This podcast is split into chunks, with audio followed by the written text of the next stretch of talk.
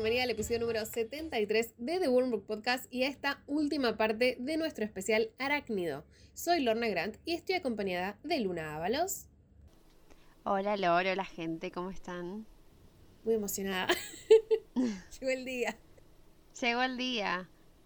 ¿Te acordás que en agosto parecía tan lejano el diciembre? ¿Te acordás cuando estábamos hablando y dijimos, Cierto que sale Spider-Man. Ah, re perdidas estaban. Men, es que fue. fue un montón. O sea, o sea, me acuerdo cuando ni siquiera teníamos un tráiler y ahora ya.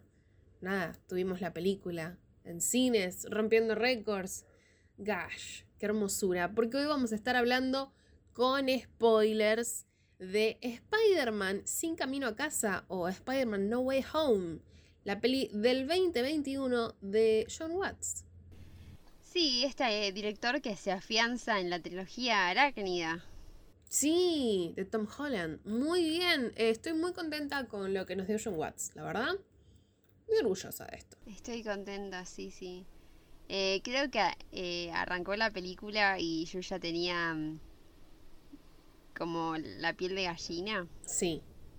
Y la verdad que la disfruté mucho y, y obvio, lloré. ¿Eso es lo que ustedes querían saber? Sí, obvio pasó. Es que claramente era necesario, ustedes saben que nosotras lloramos en prácticamente todas las películas y cómo no íbamos a llorar en Spider-Man sin camino a casa. Hacemos un repaso rapidísimo por el elenco principal. Tom Holland vuelve a ponerse en la piel de Peter Parker o Spider-Man. Zendaya es nuevamente MJ. Tenemos a Benedict Cumberbatch como Doctor Strange, a Jacob Batalon como Ned Leeds, a John Favreau como Happy Hogan, a la tía May como, sigue otra vez, Marisa Tomei sigue en su, en su, en su puesto ahí firme. Y acá viene lo heavy, lo grosso, lo que nos dejó ahí temblando cuando vimos el tráiler, porque tenemos a Jamie Foxx como Max Dillon, a Alfred Molina como el doctor Otto Octavius y tenemos a Wilhelm Dafoe como Norman Osborn. La verdad que qué revelación, ¿no? Que este hombre de 66 años haya dicho, ¿sabes qué? Me quiero subir a ese aerodeslizador y golpearle la madre a Spider-Man. Sí. Además de, que lo vemos un montón de veces, re en una. Onda, señor, su rango actoral, yo no lo puedo creer. Eh, Dios, estoy muy contenta, chicos. La verdad que se roba un montón la película. Eh, todas estas eh, escenas, o sea, el chabón es un actorazo, eso es algo que no se puede discutir, pero se compenetró tanto con el papel que interpretó en la trilogía de Sam Raimi, que la verdad que me sorprendió y me sorprendió para bien. Hay una escena en particular que es ya adentrándonos, en la que Peter lo está fajando en el callejón, que pone esa cara de maníaco mientras le pega por Dios, quiero un premio y que se lo den a él. Es que yo creo que también fue como algo muy acertado de traerlo, siendo que es el tipo que nos hacía eh, tener escalofríos cuando éramos pequeños y traerlo ahora. Me parece que es un ciclo precioso de que siempre sea él el que de alguna forma u otra trata de corromper a un Spider-Man. Sí, me parece bellísimo y... Por Dios, Otto Octavius con esas tenazas de la muerte otra vez. Y la obsesión con el poder del sol en la palma de su mano. Por favor, la primera vez que lo dijo grité. No puede ser. Eh, yo estaba muy contenta, me acuerdo cuando salió el tráiler. Ese Hello Peter para mí, como para todos prácticamente, fue como, famen, esto está pasando, lo estamos volviendo a ver nos dio tanto en la trilogía de Raimi y volvió para darnos mucho más, incluso. Sí, aparte de esto de que, bueno, él no se pudo contener, porque estaba este plan de Marvel de que no se iba a mostrar nada de el Doctor Ock, solo se iba a mostrar al duende, la granada del duende verde. Y Alfred Molina le dijeron, che, ¿vas a estar en Spider-Man? Sí, dijo, así, al toque, sin vaselina, como mismo Jamie Foxx que agarró y dijo, volví, perras, o sea. Y no sé si, si ya lo puedo decir o todavía no, pero ¿puedo decir el resto del elenco? Sí, sí. ¿no? tenemos unas participaciones estelares. Entre los villanos me faltó mencionar que vuelve Reese Fans como el Dr. Kurt Connors o The Lizard. Y también vuelve Thomas Hayden Church como Flint Marco o Sandman. Sí, la verdad que encantadísima. Aparte Sandman tiene la misma ropa. sí, gosh. Sí, nosotros otra vez como en nuestro, en nuestro episodio dedicado a la trilogía de Raimi, que lo pueden encontrar en donde sea que nos estén escuchando. Nosotras fascinadas con esta historia tan triste que tiene Sandman y Marco y lo bien que lo hace Thomas Hayden. Yo estoy muy contenta con su, con su regreso. De hecho, su aparición fue como, ¡Oh! ¡Es Marco! Él también volvió. sí. Y ahora sí, Chicos, el aplauso en la sala en ese momento en el que Peter necesita un abogado. Y nos lo dieron, porque vuelve Charlie Cox. ¿Como quién, Luna? Como Matt Murdock, eh, a.k.a. Daredevil. Eh, yo cuando vi el bastón, casi que me sale la espuma por la boca.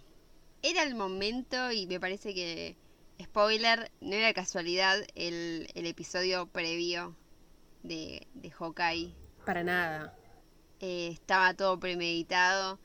Eh, el momento en el que agarra el ladrillo y dice que lo agarró porque es un buen abogado, sentí cosas. Men, es increíble. Parte de lo que me gusta muchísimo es que haya aparecido como Matt Murdock. Sí, a mí me faltó una sola cosita eh, que es que cuando le dice a Happy, mira, sos un burgués, vos te puedes conseguir tu propio abogado, me hubiera gustado que le deslice la tarjeta de otro abogado, él que conoce tantos. Pero me gustó mucho, estoy muy contenta con lo que vimos, que fueron nada, cinco minutos menos. Y... Menos, pero aparte eran ya, ¿qué había pasado? Diez minutos de la película y ya estábamos gritando. Boluda, nada. o sea, tipo, sobre las cartas la mesa. Too much. Too much. Además, nada, esa, esa frase que justamente vos mencionás, esto de que nos diga, porque soy un buen abogado, sí, amor, lo sos. Te queremos mucho. Sí.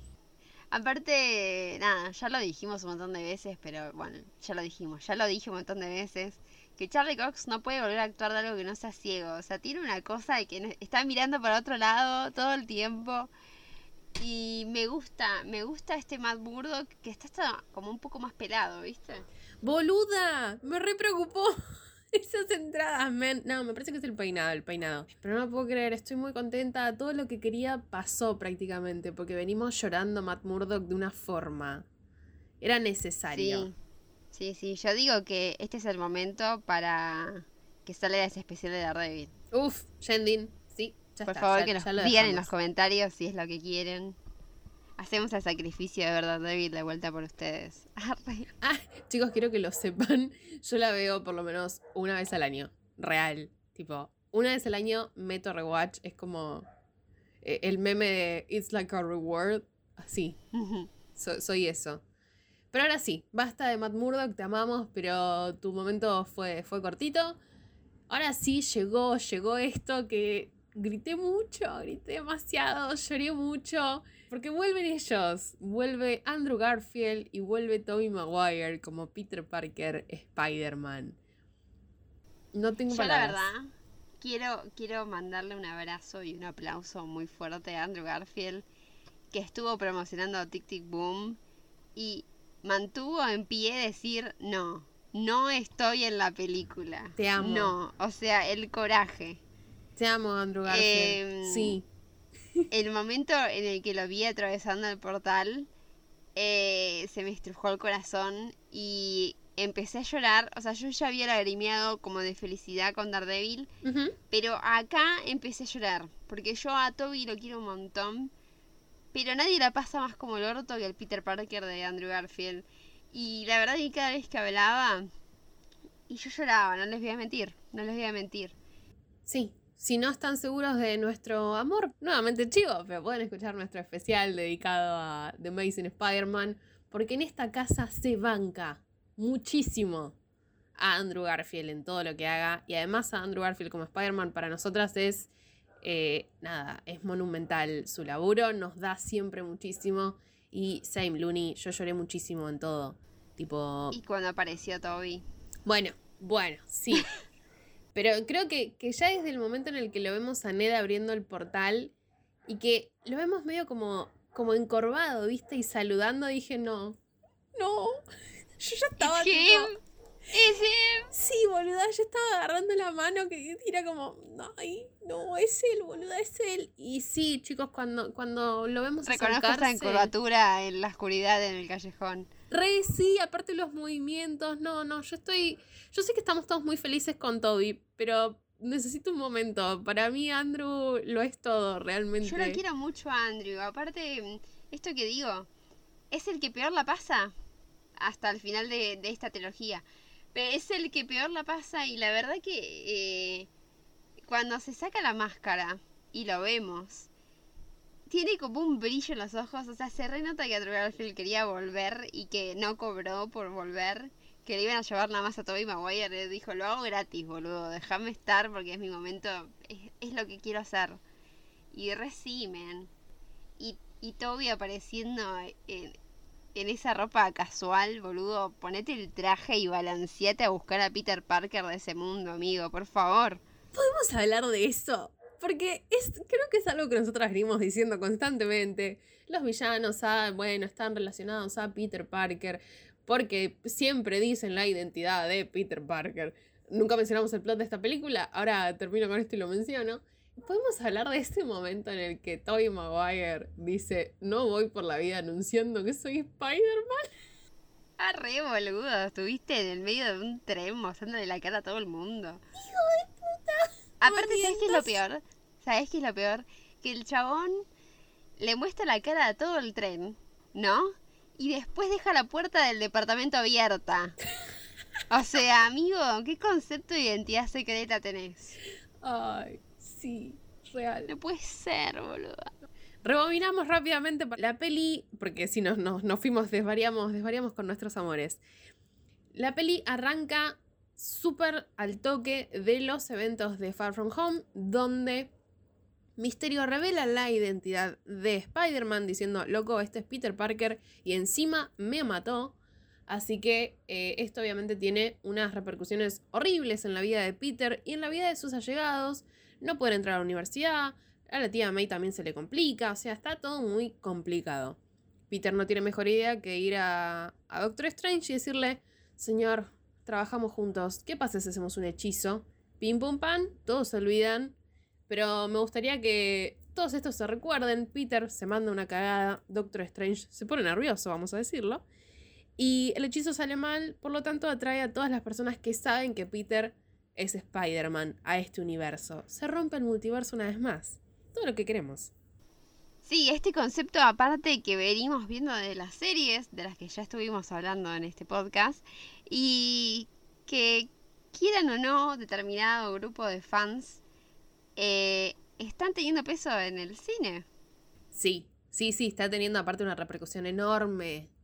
Porque encima estamos directamente metidos con Spidey, que Spidey es Sony Marvel. Sí, la verdad que el acuerdo de Sony y Marvel, eh, no sé cómo habrá sido, la verdad. En realidad sí, tengo mi leve sospecha.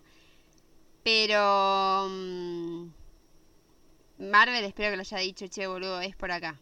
De hecho, eh, salió hace poco una interna que decía que Sony quería mostrar a los tres Peter Parkers en el, en el tráiler. Menos mal que no se hizo. Menos mal que no se hizo.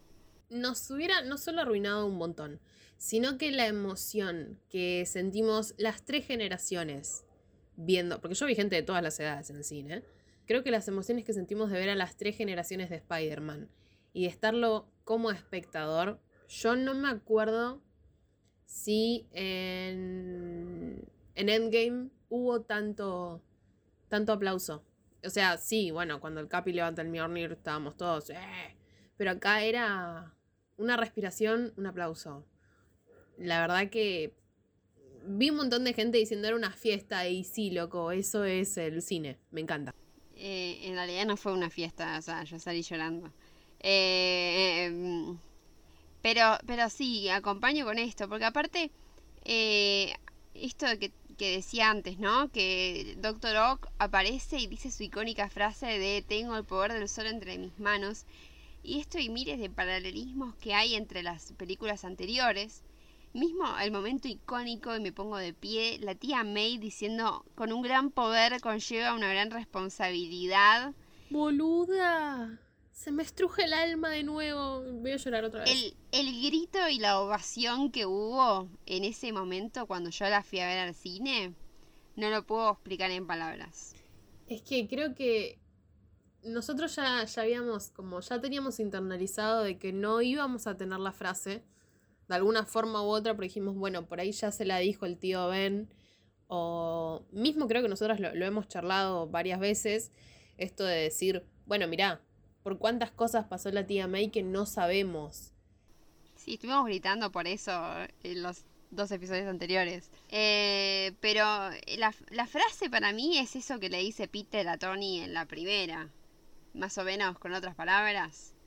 Se lo dice, pero una cosa es que se lo diga así, como al pasar dándolo a entender, como también hace el tío Ben de, Andrew. Pero otra cosa es la misma frase de la película de Tobey Maguire ahí, la misma icónica viñeta del cómic del narrador que dice eso. Eh, la verdad que fue como un momento en el que llegué a la cúspide de las emociones justo después de pensar que la tía May se había salvado para verla morir en los brazos de Peter, la conferencia. Encima le, le, agregamos a esto de que lo tenemos a Happy llegando. Y es como que es, es, una combinación de basta, déjenme, no quiero sufrir. Happy viendo cómo se murió May y diciendo Peter corre. Ew, eso me, me I rompió. want to cry. Sí, y lo hicimos, claramente lo hicimos, muchísimo. La pasé como el ojete, boludo. Toda esa secuencia cuando, cuando, porque recordemos que aparecen los villanos y que Peter decide curarlos, arreglarlos, darles una segunda oportunidad. Y toda esta escena del, del departamento de Happy, que es donde se ocultan, porque nada, esto de que Peter Parker ya no tenga su identidad oculta es un problema para sus seres queridos, como lo ha sido siempre. Pero toda esta escena que se le activa el sentido arácnido a Peter y no sabe quién es. La tensión, boluda, que sentí en ese momento. Porque yo te juro decía, ¿qué está haciendo el lagarto o qué está haciendo Electro? Y de repente fue como... Y sí, tenía que ser este choto. Pero es que aparte, nada, volvemos a ponernos de pie por, por Wilhelm Dafoe, pero realmente yo me comí todo el primer acto de él. Me lo comí como la mejor y dije, claro, está, o sea, no nos olvidemos que se murió, tipo dije, bueno, debe estar realmente como intentando encontrarse dentro de sí mismo. Y como que en un momento sospechás y después se te pasa y después decís, no, bueno, che, pará, por ahí como que yo dije, el verdadero villano va a ser Electro entonces. Y cuando pasa esto del sentido arácnido, dije, la puta madre, Virgen fue otra vez. No Yo asumí que todos iban a estar en contra, que, que, iba a pasar algo que todos se unieran. Pero esta cara de pobrecito que cambia automáticamente cuando le dice esta, esta, este poder, este poder molesto que, ten, que tienen. Y, y May corriendo y todo esto de, de la desesperación, ¿no? Porque la paliza que le pega el duende verde a Peter cuando lo va tirando por pisos, boluda, contra el, la espalda. Lo hace mierda. Sí. Ahora, o sea, no, no sufrimiento, no related, pero chicos, qué bien que está Tom Holland. Men, lo bien que está para esta película. Punto aparte, Lorna fangirleando por Tom Holland. Punto aparte, lo fuerte que es Peter. Porque Sí. esas caídas que se meten es un montón. Sí, sí, aparte es esto es una cosa es pelear en grupo, digamos, contra un montón de villanos que tienen fuerza, pero acá está él solo. Contra cinco villanos de calibre alto. Y esto de que sea el duende justo el que mata a May. es muy fuerte. Porque te pensás que se salva en un momento. Sí, yo me. Yo, me, yo eh, ya había hablado de que para mí la tía May. La quedaba. No, no, no, lo lograba. Para mí se moría May y se moría Happy. O sea, se morían los dos. Sí. Porque estando con la tía May te volvés tipo el tío Ben, te agarra el síndrome del tío Ben. Eh, pero cuando se levantó y dije, bueno, bueno, puede ser. Y de repente empecé a sospechar de la bolsa. Viste que está con la bolsa ahí. Y cuando dijo la frase dije, la conferencia. Mi problema fue cuando dijo la frase. Cuando dijo la frase dije, no, May. ¿Cómo me vas a abandonar ahora? Y eh, este, este Peter que está ahí le dice que se quede con él me hizo acordar tanto a Andrew cuando se muere Gwen y cuando se muere el tío Ben, que dice lo mismo, a los dos le dice lo mismo y le pide por favor que se queden con él y me destrozó completamente. Eh, porque como te digo, me hizo acordar al, al Spider-Man de Tobey Maguire y después me hizo acordar en, en un pestaneo al Spider-Man de Andrew y, y cambiar de esta escena triste por ver a ellos dos volviendo a la pantalla haciendo algo que tanto les gusta como interpretar a Spider-Man, la verdad que me llenó el alma a mí y espero que les haya llenado el alma a todos. Eh, yo creo que sí, yo, yo estoy extremadamente contenta con lo que vi en pantalla. No puedo creer, tipo, estoy en modo John Watts, creo que lo puse en mi reseña de Letterboxd, ni bien salí de la, de, de la primera función, dije, John Watts, señor, usted puede tener la llave del mundo. O sea, ¿crees que tendría la llave de la ciudad? Toma, la mereces. Es como que realmente Marvel tenía todas las de que esto pudiera salir muy mal. Pusieron todo, lo pusieron bien y nos hizo muy bien verlo en el cine. Eh, más allá de que la peli ya está entre las más taquilleras, que por lo menos en Argentina incluso fue tipo el mejor estreno en pandemia. No solo eso, sino que ya está dentro del top 10 de mejores películas en IM. Es un montonazo. Tuvo, bueno, tuvo los 100, el 100% en Rotten Tomatoes. Que sabemos que Rotten es bastante rancio, pero para que le den los 100 es como, bueno, había, había mucha expectativa, algo salió muy bien. Eh, yo creo que la aparición de Matt Murdock eh, en el MCU es algo que Charlie Cox se merecía completamente. Eh, no es por desmerecer las otras series, que hay dos que no me, tres que no me gustaron y dos que sí, tres que sí. Y. Pero. Como decimos siempre, Iron Man es el que plantó los cimientos del MCU. Y la serie de Netflix la arrancó Daredevil. Y fue un, hito. La verdad, eh, yo me acuerdo de. Para, para mí, la primera temporada de Daredevil es, es una película larga, entera. No tengo, no sé, si vos me decís, ah, el capítulo 4, no, eh, pero sí, concuerdo, concuerdo y creo que, esto, más allá de que fue justo, o sea, me pasó con justo en el momento de Daredevil, pero me podría haber pasado en el momento de la tía May o en el momento de Andrew, sino esto de, de, sentirse como, che, esto está pasando, es alto evento, que no me pasó ni siquiera con Infinity War o con Endgame. Creo que va agarrado de la mano con esto de nuestro amor hacia el personaje algo recurrente en este especial de Arácnido. Venimos diciendo que prácticamente todo el mundo ama de alguna forma u otra a Spider-Man. Y creo que esta película es como un abrazo para todos nosotros, prácticamente.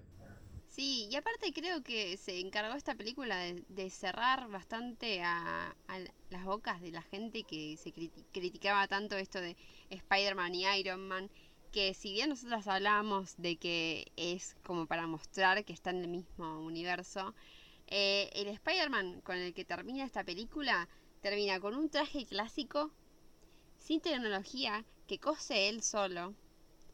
Está sin la tía, sin el tío, sin los padres, sin los amigos, sin la mujer que ama. Es un clásico Spider-Man y lo está pasando como el orto que está alquilando un lugar que es bastante cheto igual. Creo que este final se robó el premio del Peter Parker con, más mala suerte y que lo tenía Andrew Garfield hasta hace poco. Sí. Además, me parece una decisión muy, muy madura de este Peter. El problema fue que yo hice esto y que todos saben que yo soy Spider-Man. Y esto de no solo el hechizo de que arregla todo, más o menos, un poco con curitas, sino este momento de ir a buscar a Ned y a MJ. Me pareció súper maduro esta cosa de decir, no, está bien, eh, onda, no, no, no se los voy a recordar. Me pareció. ¿Sabes que yo pensé que Ned le iba a comer la boca a Zendaya? Porque viste que una, una lo quiere a Peter, pero siempre sabe que su vida siempre puede ser peor. O sea, ¿te imaginas? O sea, el chabón solo en la vida y encima ve a su mejor amigo con, con la mina que le gusta, tipo, sacado de las fantasías de Harry Osborn de James Franco. Bueno, ahí, ¿sabes qué a mí me pasó cuando abre la puerta que ella saluda? Yo pensé que no entraba Ned. Pensé que entraba Harry Osborn. ¿En serio? Sí, boluda, flashé eh, Timothy eh, entrando. No. ¿Jane Franco o el otro? No, ese señor. No, no, no, no. Flashé Timothy Chalmette. Honestamente, ah, porque viene tanto Zendaya como Tom Holland vienen diciendo queremos a Timothy Chalamet, queremos a Timothy Chalamet, queremos al Timoteo, queremos a Timoteo. Dije, ya fue, se la reguardaron.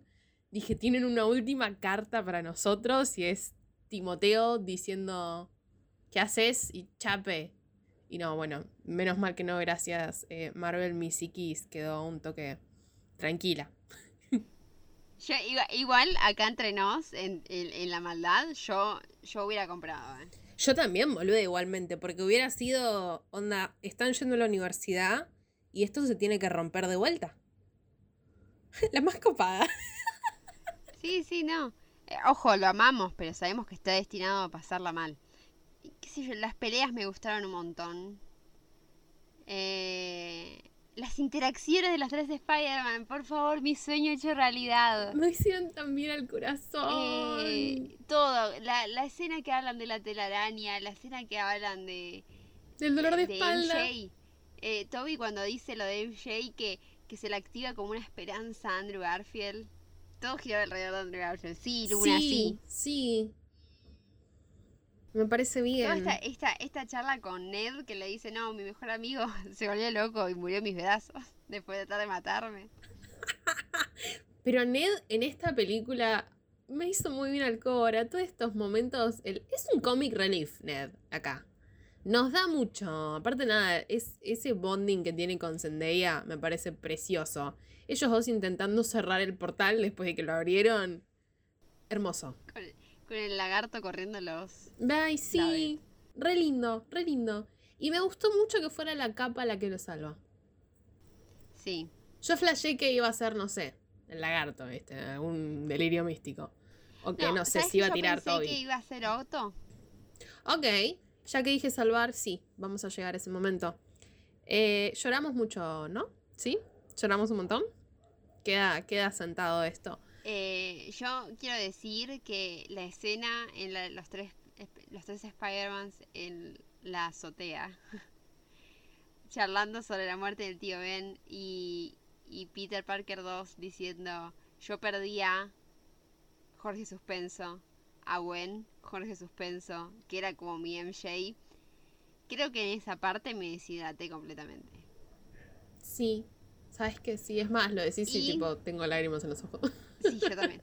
Eh, y es más, yo creo que la escena esa en la que se está rompiendo el multiverso, con las líneas estas moradas de magia oscura, que, que se ve la silueta de Reino, que se ve la silueta de, de Craven, eh, que se ve un Scorpion, yo dije, acá cae Emma Stone vestida de Spider-Man. Un montón. Y era algo que yo quería. Eh, estaba deseando eso, ¿eh? Y me aferré a esa esperanza un montón de tiempo. Es que hubiera sido, creo que hubiera sido muchísimo, pero me parece que, que, que la están, no sé si específicamente a ella, pero creo que están seteando a Gwen para un poquito más adelante. Porque también tenemos la mención. ahora, ahora, es más, esto va a sonar horrible y le saco la curita rápido, pero para mí Zendaya no va a aparecer eh, en un par de películas. Eh, porque le vamos a dar, le vamos a dar espacio a Gwen. Sí. Y la verdad es una cagada, porque ya Peter sabe el spoiler de que se va a morir. ¿Sabes qué? Eso me, me suena a que no sé si va. No sé si va a intentar algo sabiendo cuál es el destino de ella. Eh, creo que también. referencia a Miles también. Boluda, a eso voy, sí. Que creo que la están seteando justamente por eso, porque tuvimos a Jamie Foxx haciéndole este chiste de, bueno, pensé que eras un chico negro, seguramente hay alguno así. Decís, Miles, fucking hell, Miles. Nosotras lo venimos diciendo en modo, ya tenemos a, a Donald Glover, que ya lo mencionó, o sea, ya sabemos que está en este universo. Sí, sí, pero tenemos que esperar. Todavía Tom Holland es, es muy joven. Eh, Sí, sí, sí, creo que, que se nos viene ya. No sé si mañana, pero ya se nos viene. Y sueño con, con esto de que sea el Peter mentor de Miles. Sí, sí, hasta que muera. Ah, Perdón. Eh, y tenemos el caprichito de Sony también. eh, que es meter a Venom. Yo fui muy feliz igual, pero sí, lo reconozco. Fue un Me capricho. pareció muy tirado de los pelos todo. Pero nos dio lo que necesitábamos, que es un pedazo de simbionte en nuestra realidad Marvelita. Pero me pareció raro porque, porque el simbionte, o sea, está esta teoría eh, que es porque antes de, de transportarse, Venom dice que se puede conectar con otros simbiontes. Re, sí. Entonces tiene sentido que se haya conectado con el simbionte del universo de Tobey Maguire.